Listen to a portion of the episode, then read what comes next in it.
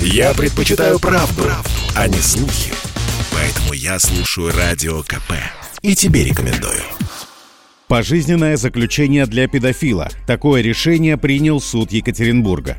Ранее судимый Артем Осипов осенью 2020 года изнасиловал и убил 11-летнюю девочку. Преступление совершил в городе Асбесте. Жертву Осипов приметил на улице. Школьница продавала газеты, а рецидивист заманил ее к себе в квартиру под предлогом покупки. По словам следователей, Осипов с особой жестокостью совершил в отношении малолетней инкриминируемые ему преступления сексуального характера и снимал все это на телефон. Позже вечером того же дня обвиняемый задушил девочку, а тело выбросил в сугроб недалеко недалеко от дома. В общей сложности Осипову предъявили обвинения по пяти статьям. Склонение к употреблению наркотиков, изнасилование, насильственные действия сексуального характера, незаконное изготовление и оборот порнографии и убийство. В прокуратуре региона отмечают, что перед убийством девочки Осипов склонил к употреблению наркотиков своего знакомого. Обвиняемый освободился из колонии за 9 месяцев до нападения на 11-летнюю жительницу Асбеста. Ранее его обвиняли по статьям грабеж, незаконный оборот наркотиков, кража, убийство и разбой. Суд назначил Осипову наказание спустя несколько дней после того, как президент России подписал закон о пожизненном лишении свободы для педофилов. В данном случае он не применялся, пояснил Радио КП председатель Комитета Госдумы по информационной политике Александр Хинштейн.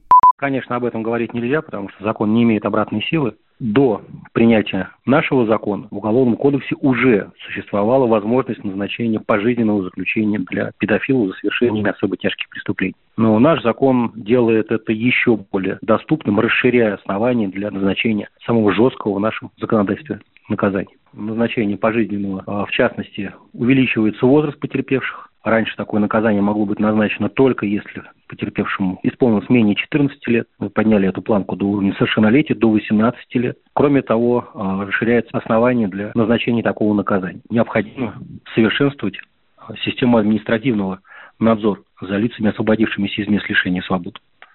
Депутат пояснил, что в России, возможно, будет создан реестр для педофилов. Он пригодится для образовательных учреждений, чтобы туда не попадали люди, осужденные за насилие над детьми. В свою очередь, вице-спикер Госдумы, бывший детский омбудсмен Анна Кузнецова предложила ставить педофилам штамп в паспорте для принятия на работу для работодателя. Это была бы важная информация, можно ли принять его на работу. Я считаю, что это тоже служит очень важной информацией для тех, кто имеет дело дальше с этим человеком. Подобная практика, на самом деле, в той или иной форме, скажем так, применяется за рубежом, и нам надо здесь быть очень, как говорится, осторожными, с одной стороны, чтобы не, а, вот, не под кальку вот это все воспроизводить, а с другой стороны использовать.